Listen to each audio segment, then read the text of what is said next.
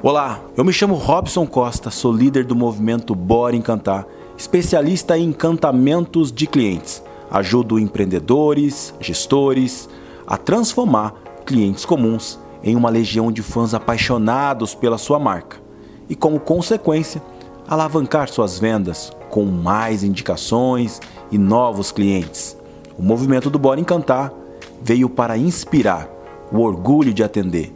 Lá, contamos histórias de encantamento para que você se inspire e aplique encantamento. Se você quiser ter acesso a conteúdos gratuitos, estratégias, segue o arroba Bora Encantar no Instagram, arroba Bora Encantar. E esta é mais uma história de encantamento. Quais ações do nosso dia a dia podem fazer a diferença na vida de outro ser humano? A Fernanda descobriu que um atendimento poderia mudar o dia de outra alguém. Com o sentimento de encantar, ela pôde vivenciar uma experiência única e proporcionar isso também a seu cliente, o Flávio.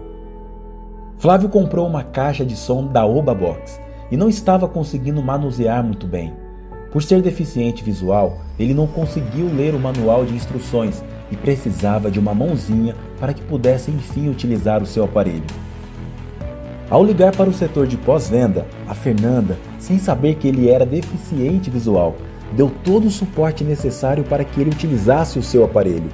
Leu o manual em todos os pontos que ele tinha dúvida e, além disso, tiveram uma conversa agradável onde puderam falar um pouco mais sobre a vida de cada um e se conhecerem melhor. Fernanda sabe que encantar cliente é a sua missão e faz isso com muito prazer. Durante toda a conversa, Flávio não mencionou ser deficiente visual, mas no final da ligação ele mencionou que por coincidência aquele era o dia dele, 13 de dezembro, dia do deficiente visual.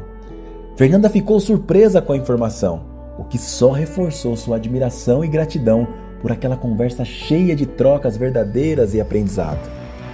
Encantar pode ser uma via de mão dupla se usarmos da empatia como guia do nosso dia a dia. Encantar faz bem, encantar muda o mundo. O encanto transforma.